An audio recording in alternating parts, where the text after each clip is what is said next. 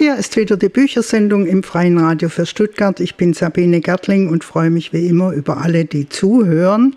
Heute geht es nicht um ein Buch, heute geht es um einen neuen Verlag. Und jetzt begrüße ich herzlich am Telefon Dr. Matthias Grüb, Arzt und Verleger. Und zwar geht es um seinen neuen Verlag 8 Grad. Hallo, Herr Grüb. Hallo, Frau Gertling. Und, vielen Dank für die Einladung. Ja, ich bin neugierig geworden, dass Sie 2021 einen neuen Verlag gegründet haben in Corona-Zeiten und wollte Sie einfach mal fragen, wie es denn dazu kam. Ich nehme mal an, Sie haben nicht schon in der Schule gewusst, Sie wollen Verleger werden, oder? Ähm, nee, das habe ich äh, tatsächlich nicht gewusst. Ähm, ich glaube, wenn ich das gewusst hätte, dann hätte mein Leben vielleicht ein bisschen anders ausgesehen. Ähm, ich habe in der Schule tatsächlich äh, gar nicht so recht gewusst, äh, was ich machen soll äh, oder will, ähm, außer eigentlich, ähm, dass ich am liebsten Bücher gelesen hätte. Und, also ein Leser waren Sie von Anfang an? Ein Leser war ich von Anfang an und bin es auch immer noch.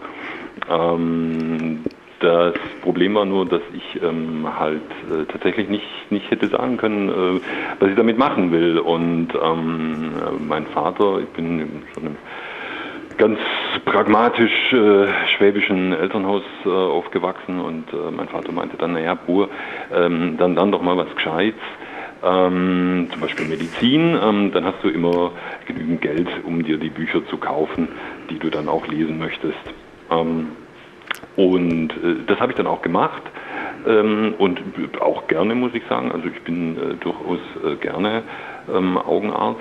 Ähm, aber ich habe vor, ja, vor ein paar Jahren habe ich dann irgendwann mal angefangen zu überlegen, dass ich eigentlich doch gerne noch ein bisschen mehr machen möchte oder noch was anderes machen möchte und äh, aber halt nicht irgendwie so ein exotisches Hobby oder irgendetwas, äh, sondern wirklich nochmal, also beruflich nochmal irgendwie was, was, was Neues. Und ähm, habe dann ja, dann so überlegt und wusste dann auch nicht so recht. Und dann gab es mal so einen Abend, da hatte ich Besuch von einem ganz alten Schulfreund, da saß mal bei uns im Garten und dem habe ich so mein Leid geklagt. Ich würde doch gerne irgendwas machen, was soll ich denn machen? Und dann sagte der so, wie aus der Pistole geschossen, Mensch, dann gründe doch einen Verlag. Und ähm, ja, das hat dann so ein bisschen mich angefressen und wie man das dann halt so macht als guter Akademiker, man kauft sich erstmal ein Buch, ähm, wie gründe ich einen Verlag? Äh, und äh, da gibt es eine erstaunlich gute Auswahl, also äh, kann man mal googeln, äh, wenn man äh, da Interesse dran hat, ähm, gibt es ganz viel und dann kauft man sich halt nochmal ein Buch äh, zu dem Thema und dann lernt man jemanden kennen und der kennt dann wieder einen und ja, und so, so hat sich das dann entwickelt. Und irgendwann mal waren wir dann halt so weit, dass wir gesagt haben, so jetzt machen wir Nägel mit Köpfen, jetzt machen wir das. Und das heißt, Sie waren, nicht, Sie waren nicht alleine, Sie sind also nicht ein Ein-Mann-Verlag, sondern Sie haben das gemeinsam gemacht? Also ähm, ich bin natürlich nicht ein Ein-Mann-Verlag, um hm. Himmels Willen, das äh, könnte ich ja also gar nicht stemmen. Also weder hätte ich die Kompetenz noch äh, noch die Zeit, äh, das äh, alleine zu machen. Ähm, ich habe tatsächlich dann angefangen, ja, 2021 war das dann schon, ähm, so ein Team an erfahrenen Leuten um mich herum aufzubauen, ähm, so dass man sagen muss, ich bin eigentlich der größte Laie äh, bei uns im Verlag. Ähm, äh, aber ähm, habe eigentlich so aus diesen ganzen spannenden Feldern, äh, die wir haben, sind wir da so zusammengekommen. Manche kannten sich von früher, manche haben sich erst kennengelernt. Und ja, da sind wir jetzt so ein, so ein Trupp von, ja, ich sag mal, je nachdem, wenn man alles so mitzählt, acht bis zehn Mann. Und das klappt eigentlich ganz gut. Wir sollten vielleicht den äh, Namen des Verlags noch erklären. 8 Grad. Auf Ihrer Internetseite wird es erklärt, aber bitte doch jetzt auch noch am Radio. Ja, ehrlich gesagt relativ einfach. Das bezieht sich auf den achten Längengrad, der ja einmal so längs durch Baden-Württemberg schneidet und hier gleich äh, hinter Freiburg, wir sitzen ja in Freiburg, ähm, durchläuft. Ähm, wenn wir jetzt ein Stuttgarter Verlag wären, dann würden wir wahrscheinlich 9 Grad Verlag heißen, aber nachdem wir eben hier ähm, im Badischen sitzen, ist es eben der 8 Grad Verlag und wir gucken halt so ein bisschen rechts und links von diesem Längengrad, also wir gucken schon auch so ein bisschen nach äh, Freiburg, nach Frankreich rüber von hier aus. Wir gucken natürlich so ein bisschen in die Schweiz. Ähm, ja, was uns halt so umgibt und was wir halt so mögen. Wir wollen jetzt so ein bisschen einen Blick in Ihr Programm werfen. Sie haben ja schon gesagt, dass Sie ein regionales Programm, also mit Bezug zu Freiburg, Umgebung, Schwaben und sowas machen. Ich habe jetzt als erstes vorbereitet, oder Sie haben es mir geschickt, Andrea Hahn, Goethe in Schwaben. Wollen Sie was zu dem Buch sagen? Wir haben, äh, nee, ich fange mal mit mir an. Also ich, ich sage mal, ich habe natürlich zu allen Büchern, die wir machen, immer irgendwie eine Form von Bezug. Äh, und also wir würden jetzt nie irgendwas machen, wo ich sage, das, das passt jetzt überhaupt nicht zu mir oder da finde ich mich nicht drin. Und ähm, da war es also so, ich bin, ich habe eine Zeit lang in Tübingen studiert. Ähm, und äh, da kennt, glaube ich, jeder, der da mal äh, länger war, kennt äh, das Kotterhaus mit dieser Aufschrift, hier kotzte Goethe. Und ähm, da läuft man immer so dran vorbei und läuft da so dran vorbei und läuft da so dran vorbei und denkt sich eigentlich nicht viel. Und irgendwann habe ich, wirklich schon viele Jahre her, mir überlegt, warum äh, soll das eigentlich so gewesen sein? Was ist denn da passiert? Und da bin ich also los, das war ja alles noch äh, in der Zeit, als es noch kein Internet, äh, Smartphone und äh, Chat-GPT gab, ähm, äh, habe mir ein Buch gekauft. Ähm, und äh, mich sozusagen belesen über den Aufenthalt von Goethe in Tübingen. Und äh, ich glaube, das ist auch kein Geheimnis. Er fand das jetzt nicht so super ähm, in Tübingen. Das war ihm alles irgendwie zu klein und zu piefig. Und also der, der größte Vorteil, den er an Tübingen sah, das war, dass man schnell wieder draußen war. Ähm, und das fand ich natürlich als Student ganz witzig, wie so der, der Großmeister, der Dichter und Denker ähm, über unsere Studentenstadt ähm, sich ausgelassen hat. Und das, das schwelte eigentlich so in mir und das hat so ein bisschen immer so äh, mein Bild von Goethes Bild von Schwaben geprägt. Ähm, bis wir irgendwann mal ähm, äh, auf ähm, Andrea Hahn stießen und dann mit ihr so, so ein bisschen so ins Gespräch kamen und so und dann äh, ich mir das natürlich auch alles nochmal ein bisschen genauer angeguckt habe und festgestellt habe, ja Mensch, äh, der war ja äh, sozusagen nicht nur in Tübingen und fand da alles schlecht, sondern der war, äh, Goethe hatte insgesamt zwei Reisen ähm, nach äh, Schwaben unternommen, einmal 1779 dann noch äh, in Gefolge von seinem Dienstherrn, alles ganz offiziell und in Stuttgart. Ähm, und dann nochmal 1797 ähm, da war er dann nicht nur in Stuttgart, da war er auch in Heilbronn, da war er auch in Tübingen dann eben. Äh, und äh, was unglaublich gut belegt ist, ähm, jetzt in, in, teilweise Briefen oder kurzen Skizzen oder so, das ist dieser Wandel, den der Dichter selbst in diesen 20 Jahren äh, gemacht hat und, und aber auch der Wandel, den das Land in diesen 20 Jahren gemacht hat. Und genau das hat ähm, Frau Hahn in diesem Buch jetzt wirklich wunderbar herausgearbeitet, ähm, diesen, diesen Unterschied, ähm, den diese kurze Zeit ausmacht, dieser, dieser Aufbruch in die Moderne, ähm, das kommt da unglaublich gut raus und das kann man wirklich wunderbar lesen. Ähm, äh, hat Spaß dabei, lernt was. Ähm, und ähm, ich, ich merke schon, Sie sind ein guter Verkäufer Ihrer Bücher. also gut, ich bin fertig. Wir hören jetzt Andrea Hahn mit einem Ausschnitt aus Goethe in Schwaben. Goethe in Schwaben. Wer braucht da noch Italien?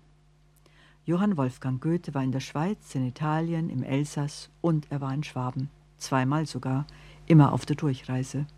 Die erste Reise unternahm er als Begleiter seines Arbeitgebers des Herzogs Karl August von Sachsen, Weimar, Eisenach. Sie kamen aus der Schweiz, trafen via Hechingen am 10. Dezember 1779 in Tübingen ein und fuhren am nächsten Tag in die Landeshauptstadt Stuttgart weiter.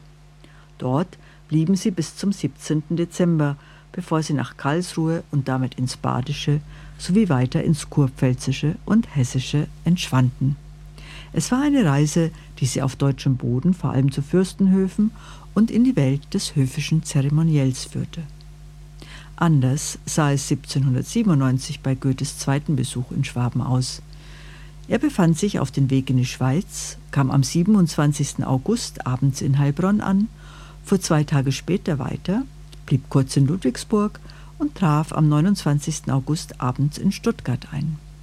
Dort hielt er sich bis zum 6. September auf, bevor er auf dem Weg nach Schaffhausen und in die Schweiz noch einige Tage in Tübingen Station machte. Sieht man einmal davon ab, dass er dieses Mal im Sommer und damit in einer sehr viel angenehmeren Jahreszeit auf Tour war, so hatte diese Reise einen ganz anderen Charakter als die erste. Goethe war selbstbestimmt und ohne Herzog unterwegs. Er konnte das höfische Leben links liegen lassen und sich seinen eigenen Interessen widmen. Doch nicht nur das. Er selbst hatte sich inzwischen verändert und er kam in ein anderes Land als noch 1779. Ein Land, das sich eben der Moderne öffnete. Bis heute klingt das Bekenntnis des Dichters gegenüber dem Bildhauer Johann Heinrich Dannecker nach. Nun habe ich Tage hier verlebt, wie ich sie in Rom lebte. Goethe war also zweimal in Schwaben. Das sagt man gemeinhin, aber mit Schwaben ist das so eine Sache. Schwaben ist und war schon damals kein klar definiertes Territorium. Wenn wir Schwaben sagen, meinen wir meistens Württemberg oder zur damaligen Zeit das Herzogtum Württemberg. Das war im 18. Jahrhundert um einiges kleiner als das heutige Württemberg. Heilbronn im Norden und Hechingen im Süden zählten beispielsweise bereits zum Ausland. Ersteres als freie Reichsstadt, letzteres lag im Hoheitsgebiet der Hohenzollern. Wobei ganz so einfach war es nicht, denn Balingen war wieder württembergisch. So auch die Festung Hohentville, um die herum sich Vorderösterreich ausbreitete. Festzuhalten bleibt also, dass der Dichter fürs Goethe nach Schwaben und gleichzeitig nach Württemberg reiste, dass Orte wie Heilbronn und Hechingen damals Ausland waren und dass er, auch wenn es südlich von Tübingen ein paar Mal hin und her ging, somit schnell durch Schwaben bzw. Württemberg durch war. Letzteres sollte man zumindest meinen, aber so war es nicht. Reisen im 18. Jahrhundert war nämlich zeitintensiv. Die Kutschen hatten nicht sonderlich viele Pferdestärken und holperten über schlechte Straßen. Wer tagsüber im Tal und durch die freie Landschaft reisen konnte, durfte sich glücklich schätzen. Berge erforderten viel Zeit und Anstrengung, Wälder waren gefährlich, nachts war es stockdunkel und man blieb besser in einer guten Herberge. Heute rechnen wir im Auto und bei freien Straßen, was in Baden-Württemberg am ehesten nachts der Fall ist, dem Fernlicht sei Dank, mit etwas mehr als viereinhalb Stunden Fahrzeit zwischen Frankfurt am Main und Zürich, sofern man via Heilbronn und Stuttgart unterwegs ist. Goethes Schreiber Johann Jakob Ludwig Geist hat 1797 auf diesem Weg ganze 89 Stunden für die Entfernung der Stationen voneinander festgehalten. Von Heilbronn nach Ludwigsburg dauerte es sieben Stunden von Ludwigsburg nach Stuttgart drei, von Stuttgart nach Tübingen wiederum sieben und von da nach Hechingen, also ins Fürstentum Hohenzollern-Hechingen, fünf.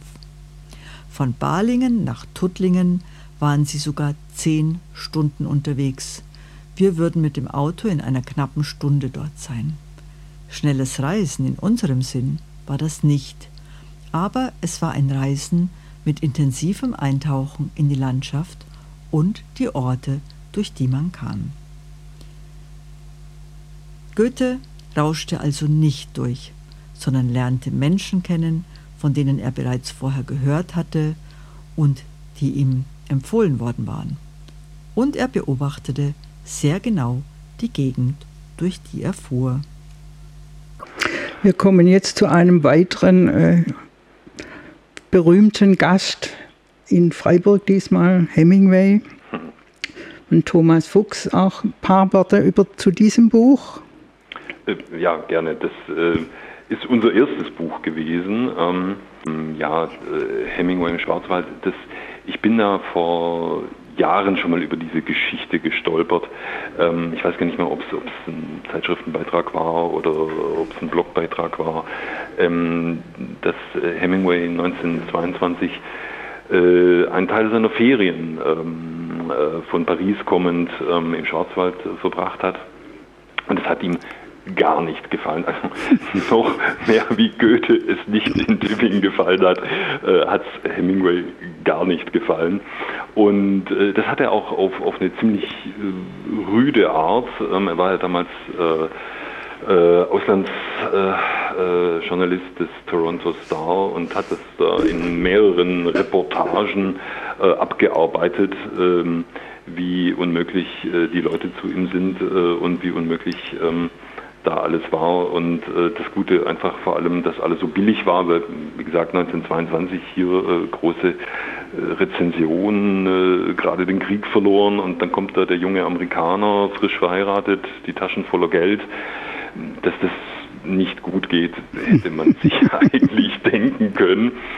Und das hat Thomas Fuchs äh, eben hm. da äh, mal alles in seiner ja recht frechen Art mal zusammengeschrieben und äh wir hören ihn jetzt bei einer Lesung, also das ist ein Live-Mitschnitt von einer Lesung, entsprechend auch mit Störgeräuschen und sowas, aber spannend. Also Thomas Fuchs, Hemingway im Schwarzwald. Heute ist Freiburg eine florierende Stadt, wohlig eingebettet im Dreiländereck. In Freiburg ist man stolz auf Geschichte und Unabhängigkeit. Manche Fremdlinge konnten vertrieben werden, Preußen mit anderen musste man sich arrangieren. Schwaben. Blickt man in Richtung Stadtzentrum, sieht man immer das Münster. Blickt man stadtauswärts, sieht man überall Berge. Das historische Stadtzentrum ist liebevoll restauriert. Damit es nicht gar zu romantisch wird, fügen sich in das städtische Ensemble Bauten wie das Einkaufszentrum Schwarzwald City ein. Und wann immer der ehemalige Fußball-Bundestrainer Jogi Löw irgendwo beim Friseur war, dann wurde dieser Besuch garantiert bildlich festgehalten und im Schaufenster dokumentiert. Das Freiburg, das Hemingway 1922 besuchte, sah anders aus. Die Stadt gehörte zu den wenigen deutschen Städten, die schon im Ersten Weltkrieg Opfer eines Luftangriffs wurden. Die Schäden waren zwar gering, aber die psychologischen Auswirkungen beträchtlich. Es entstand eine Massenpanik. Nach Kriegsende machte die Stadt eine Krise durch, die schwerer ausfiel als im Rest Deutschlands. Durch die Abtrennung von Elsass-Lothringen, eines Teils des wirtschaftlichen Umlands beraubt, musste man sich völlig neu orientieren. Dennoch kam weder das wirtschaftliche noch das kulturelle Leben zum Erliegen. In den Inseraten der Freiburger Zeitung zeigte sich eine ungebrochene Geschäftigkeit jede Menge offener Stellen für Mädchen und Dienstboten, aber auch andere Berufe waren vertreten. Darüber hinaus wurden Prokuristen, Vertreter und Firmenchefs gesucht. Außerdem gab es überraschend viel Kultur und Mode. Nur in Geldfragen zeigten sich die harten Zeiten überdeutlich. Darlehen und Preise für hoherwertige Güter wurden zunehmend in ausländischer Währung aufgerufen. Wie lange Hemingway in Freiburg verweilte, wissen wir nicht, aber dass er da war, ist dokumentiert. Denn er kaufte für den Spottpreis von 100 Mark einen Hut, also das ist der Hut, den er wahrscheinlich, also mit ziemlich großer Wahrscheinlichkeit der Hut, den er also auf der, auf der Seite da vorne trägt. Er kaufte, den er mit einem Clip weitere 15 Mark an seiner Jacke befestigen konnte. Als er ihn ein Jahr später in Toronto auf der Tram trug, erregte er damit einiges Aufsehen. Es gibt in der Innenstadt im Hotel Victoria auch eine Hemingway Bar, aber wer vermutet, dass sein plumper Versuch, von dem berühmten Schriftsteller zu profitieren, irrt. Die Gründer der Bar behaupten, dass sie mit der Tränke auch an Jack Hemingway erinnern wollen, den Erstgeborenen, der nach dem Zweiten Weltkrieg für kurze Zeit in Freiburg stationiert war dass der Schriftzug der Kneipe dennoch der Unterschrift des Schriftstellers und nicht der des Sohnemanns, die kennt ja sowieso keiner, kaum einer, ähnelt, muss Zufall sein. In seinen Texten über Freiburg und den Schwarzwald hat Hemingway so gut wie alle Klischees bedient. Deswegen wollen wir auf die wenigen hinweisen, die er ausgelassen hat. Er hat in Freiburg keine Bötchen durch die Bächlein getreidelt, die das Stadtzentrum durchziehen. Er ist auch nicht in ein Bächlein getreten, sonst hätte er eine Freiburgerin heiraten müssen. Es gibt auch nichts über Kuckucksuhren und nichts über Bollenhüte. Das war es dann aber auch schon.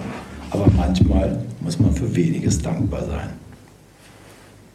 Die Fahrt mit dem Zug von Straßburg nach Triberg dauerte, wie erwartet, fünf Stunden, mehr als doppelt so lange wie der Flug von Hadley und Ernest, was auf Hemingways Laune schlägt.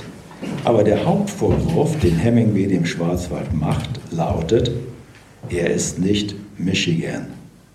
Hemingway hat sich von dem Namen Schwarzwald in die Irre leiten lassen. Er erwartete einen düsteren Wald, nebelverhangen und sagenumwogen, wie die Gegend ausgesehen haben mag. Als Hermann der Cherusker noch mit seinem Stamm durch die Auen zog und die Römer noch weit davon entfernt waren, ein Limes zu bauen. Stattdessen findet Hemingway eine seit Jahrhunderten zivilisierte, kultivierte Gegend mit einem dichten Eisenbahnnetz vor. Und wann immer sie sich auf den Weg machen, treffen die sechs Amerikaner Deutsche, die sich ebenfalls auf Wanderschaft begeben haben und auf vielerlei Art Hemingways Abscheu erregen. Sie sind laut und tragen so kurze Hosen, dass ihre Knie hervorblitzen. An ihren Rucksäcken baumelt blechernes Kochgeschirr, das bei jedem Schritt scheppert wie Kuhglocken. Darüber hinaus verzieren die Deutschen ihre komischen Hüte mit komischen Federn. Nun dürfte selbst Hemingway nicht ernsthaft in einer europäischen Kulturlandschaft eine raue Wildnis erwartet haben, aber dass er sich mal wieder um das Abenteuer betrogen fühlt, ist nicht überraschend. Da gondelt er um die ganze Welt und am Ende landet er wieder an Plätzen, die ihn, wie subtil auch immer, an das Kaff erinnern, aus dem er herkommt. Doch es dauert nicht mehr lange und er wird erkennen, wo er seine Sehnsuchtsorte finden kann. Trotz aller Ernüchterung, in gewisser Weise ist Hemingways Schwarzwald ein magischer Ort. Befindet sich der Trupp Amerikaner auf dem Weg zu einem Gasthof, schildert der Dichter die Umgebung als eine verweichlichte weibische Affäre, die unter jedem Tritt des echten Mannes aus Amerika geradezu furchtsam zusammenzuckt. Werden die Reisenden jedoch an einem Gasthof abgewiesen, zeigt der Schwarzwald sein heimtückisches Gesicht. Die Wanderwege verwandeln sich plötzlich in weißglühende, lange, einsame Wüstenpfade. Die Sonne brennt unbarmherzig herab, wie über dem Llano Estacado, und hinter jedem Busch könnte ein feindlich gesinnter Einheimischer lauern. So richtig funkt es nicht zwischen Ernest und den Schwarzwäldern. Schwarzwäldern. Er wird mit Mistgabeln verjagt, manchmal einfach nur beschimpft. Auch seine Versuche mit dem idiotischen Kriegsschrei wie wischende Fischerkarten die Bürgermeistereien zu stürmen, enden wenig erfolgreich. Man sollte meinen, dass die Einheimischen, Einheimischen freundlich reagieren, schließlich sind ihnen Probleme mit dem Hochdeutschen nicht so fremd. Doch Hemingway kann trotz all seiner Sprachgewalt keine Angelberechtigung erwerben. Schließlich muss seine Frau Schmiere stehen, während er im Bach angelt. Aber dann gelingt es doch noch an der Els an einem Birkenhain eine Strecke privat zu mieten. Kostenpunkt dem Vernehmen nach 1200 Mark. Sally und Dorothy fangen nichts. Von Bill und Louis Anglerglück ist nichts überliefert, aber Hadley holt gleich beim ersten Versuch drei Fische aus dem Wasser und Hemingway immerhin einen. Falls Sie einmal das Gefühl auskosten wollen, mehr im Leben erreicht zu haben, als Nobelpreisträger Hemingway je zu träumen wagte, holen Sie sich eine Angelberechtigung. Im Oberbrechtal kostet das begehrte Dokument heute 12 Euro, nach derzeitigem Kurs 13,68 Dollar. Das ist mittlerweile schlechter. Das ist jetzt von der Drucklegung. So. Man muss allerdings nachweisen können, dass man vom Angeln was versteht eine Bedingung, die Sinn ergibt, denn schließlich handelt es sich beim Angeln um eine Form der Jagd. Zumindest an dieser Forderung wäre Hemingway nicht gescheitert. Was sein Angel-Know-how betrifft, war er über jeden Zweifel erhaben. Hemingway fühlt sich beim Fischen wie, wie im Paradies, aber der Rest vom Team hat keinen Bock und will lieber wandern. Unterwegs kommt es zu einem Missgeschick. Vielleicht ist er ein paar Schritte rückwärts gelaufen, möglicherweise einfach gestolpert. Jedenfalls kollidiert Hemingway beim Wandern mit einem auf dem Boden liegenden Baumstamm und packt sich nach allen Regeln der Kunst auf den Hintern. Die Schmerzen der Steißbeinregion sind schier unerträglich. Wir wissen, wie ein Hemingway-Held sich nach so einem Zwischenfall verhalten hätte. Und wir ahnen, wie sich der Schöpfer des Hemingway-Helden benimmt. Hemingway fängt sich eine schwere Männergrippe ein, hütet tagelang das Bett und verweigert die Nahrungsaufnahme. Als die anderen es wagen, sich über ihn lustig zu machen, werden sie mit Schweigen gestraft, später mit bitteren Vorwürfen überhäuft. Anstatt sich zu amüsieren, hätten sie an dem Schicksal eines mit dem Tode ringenden Mannes durchaus ein wenig aufrichtiger Anteilnahme zeigen können. Doch zum Glück lassen die Schmerzen bald nach, der Appetit kommt zurück und als Ernest wieder Forellen fischen kann, ist sowieso alles vergessen. Über den weiteren Verlauf der Urlaubsreise gehen die Quellen auseinander.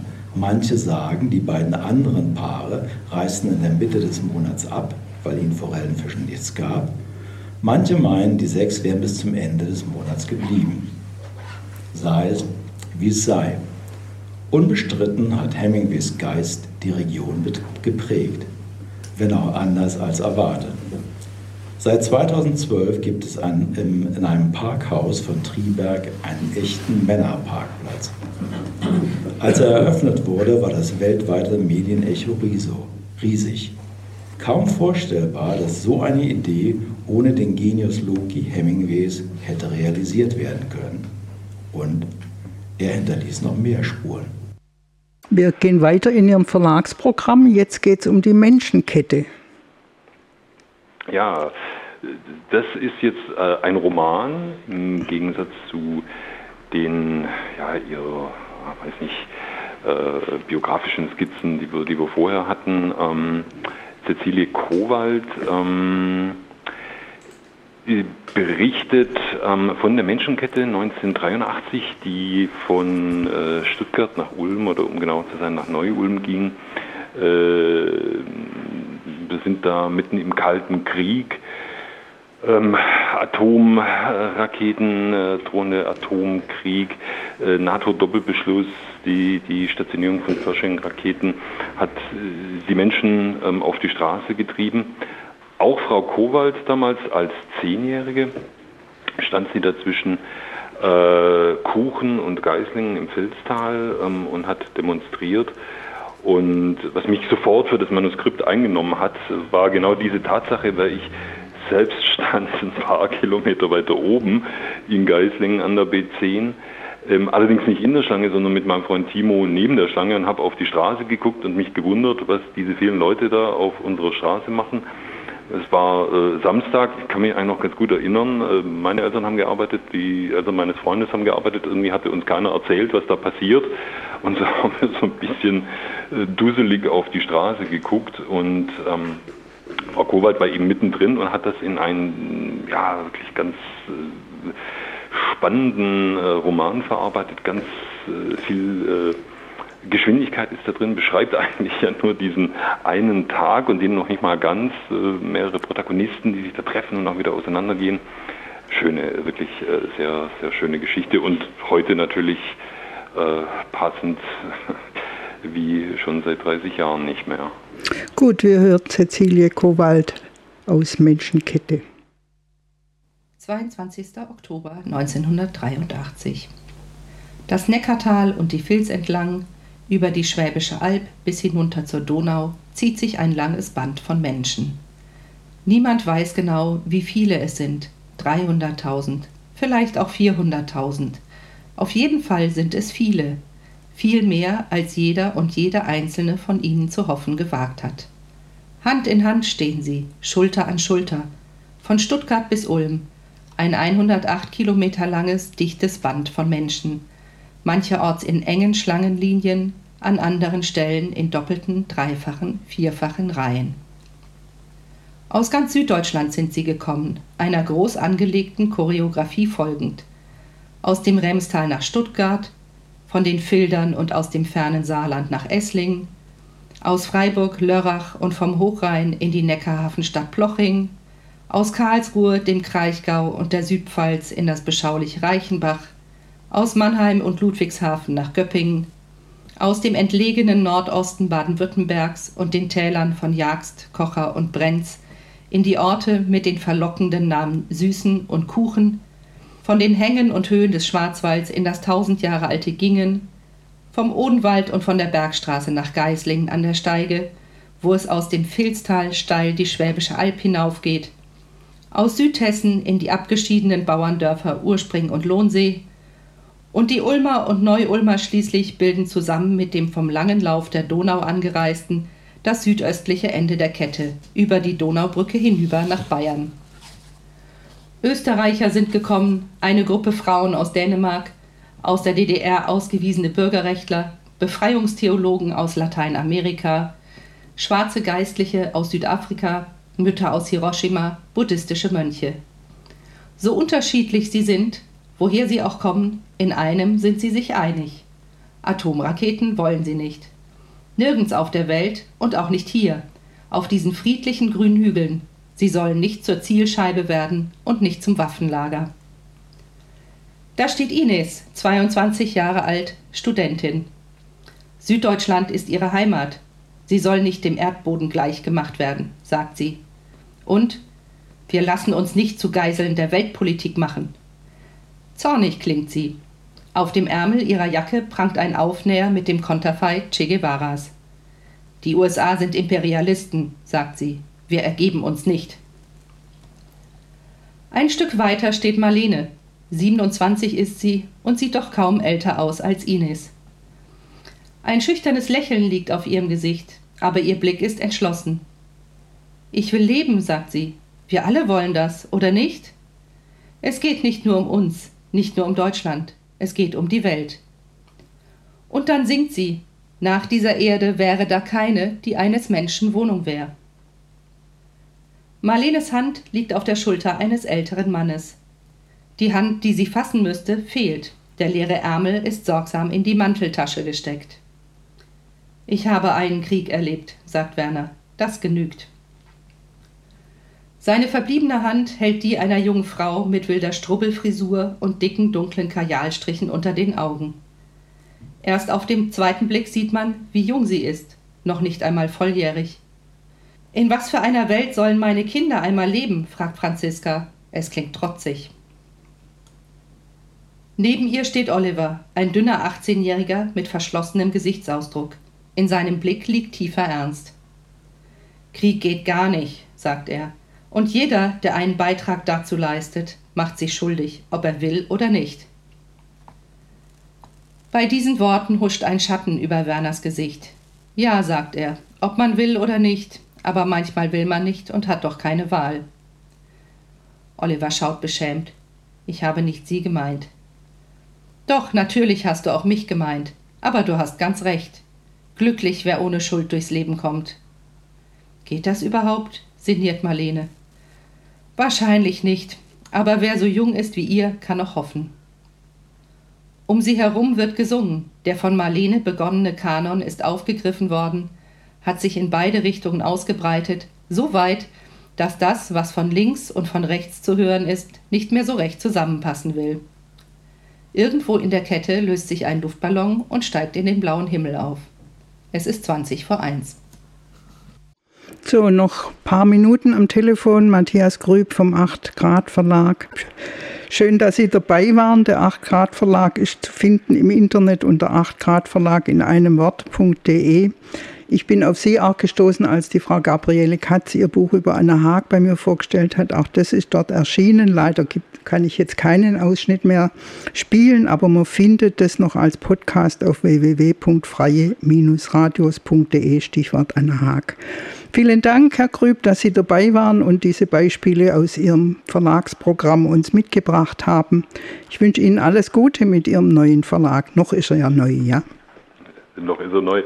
Ich sage vielen, vielen Dank, äh, dass wir da sein durften.